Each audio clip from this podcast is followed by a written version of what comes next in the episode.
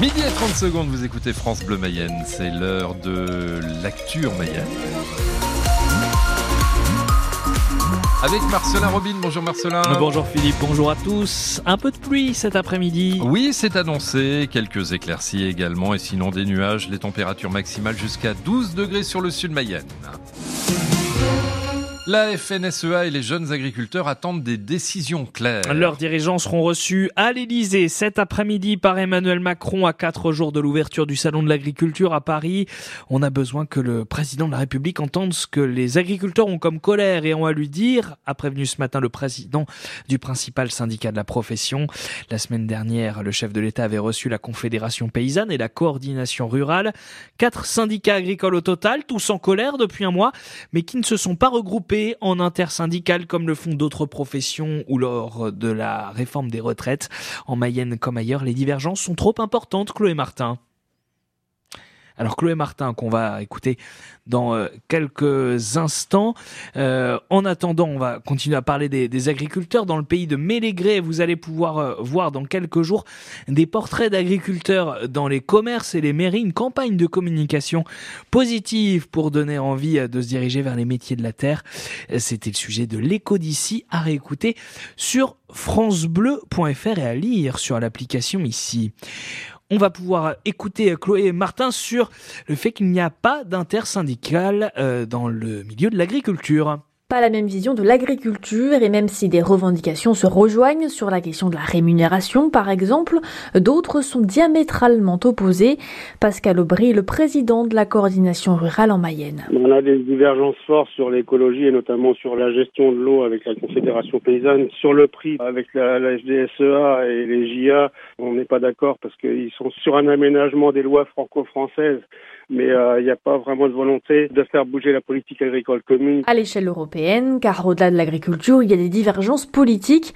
François Blot est le coprésident des jeunes agriculteurs de Mayenne. On veut rester dans l'Europe, chose que ne souhaite pas la coordination rurale, qui voilà, met beaucoup de mots sur le fait de l'Europe. Alors nous, on est convaincus que l'Europe, elle a des gros progrès à faire. Par contre, on ne veut pas lui retirer euh, ce qu'elle a apporté euh, en termes d'exportation avec le marché unique. Donc voilà, nous dire qu'il faut jeter l'Europe et que ça sauvera la culture, on n'y croit pas. Il ne croit pas non plus aux mêmes méthodes d'action. La FNSE et les jeunes agriculteurs se placent davantage comme des négociateurs, laissant les autres endosser les actions les plus violentes. Un choix stratégique revendiqué pour paraître moins radical et obtenir plus facilement gain de cause. Et dans ce cas, ce sont justement les oppositions qui font la force des uns. Combien de classes fermeront à la rentrée de septembre en Mayenne Réponse définitive ce soir après la mobilisation de nombreux parents partout dans le département. Les services euh, de l'éducation nationale dévoileront la carte scolaire. Une vingtaine de classes est menacée. Une nouvelle manifestation est prévue pendant la réunion devant la préfecture à Laval. Midi 4 sur France Bleu Mayenne, une mayonnaise vient de lancer un podcast sur le cancer. Il s'appelle Panier de crabe avec un cas et il est réalisé euh, par une ancienne conseillère départementale, Béatrice Mottier. Elle-même a combattu euh, deux cancers du sein. Ce projet a pour objectif de libérer la parole autour de cette maladie qui touche 430 000 personnes chaque année en France. Je me suis aperçu que euh, il y avait un besoin énorme de libérer la parole autour du cancer et que à mon insu, j'étais devenue une personne ressource ayant moi-même surmonté deux cancers, en fait, les personnes venaient naturellement vers moi pour m'en parler.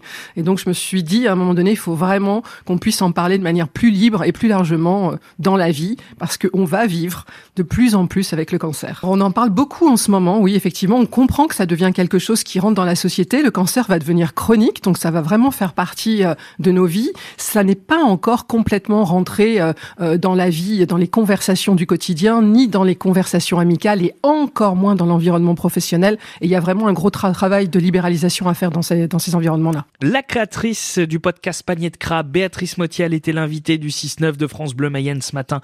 Interview à retrouver sur l'application ici. Et vous pouvez écouter le premier épisode de Panier de Crabe gratuitement sur toutes les plateformes. Taxer les propriétaires de logements vacants. C'est l'une des réflexions de la municipalité de Vimartin-sur-Orte, près de Vilaine-la-Juelle. La commune de 1100 habitants compte pas moins d'une centaine de maisons abandonnées par par leurs propriétaires, soit 15 à 20% de son parc immobilier, alors qu'en parallèle, elle reçoit toutes les semaines des appels de familles qui cherchent des locations. La mairie a donc fait des logements vacants l'une de ses priorités. Elle veut inciter les propriétaires à rénover ou à revendre leur maison inoccupée. Reportage à découvrir sur francebleu.fr. Marcelin, je ne sais pas si vous l'avez remarqué, mais j'ai comme l'impression que le château de la Selle et Château est de plus en plus beau. Oui, c'est sûr, hein, les gros chantiers s'enchaînent sur ce site emblématique du patrimoine mayennais.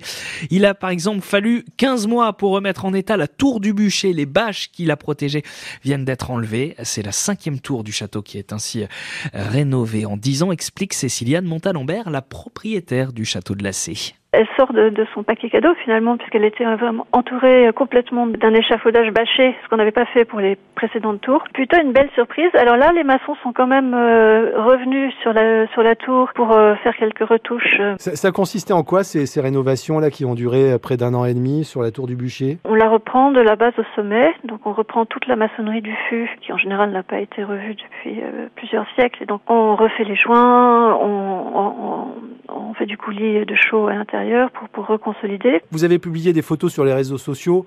Vous avez eu énormément oui. de commentaires. Les gens sont très très fiers de, de voir le château de la C de cette manière rénové et la tour du ah Bûcher oui, en particulier. On est, on est vraiment impressionné du, du, succès et de l'intérêt que ça, que ça suscite. Ça paraît négatif, mais c'est pas le cas. On avance sans espoir. C'est-à-dire, on se dit on va faire ce qu'on peut. Ça va pas marcher et donc à chaque fois.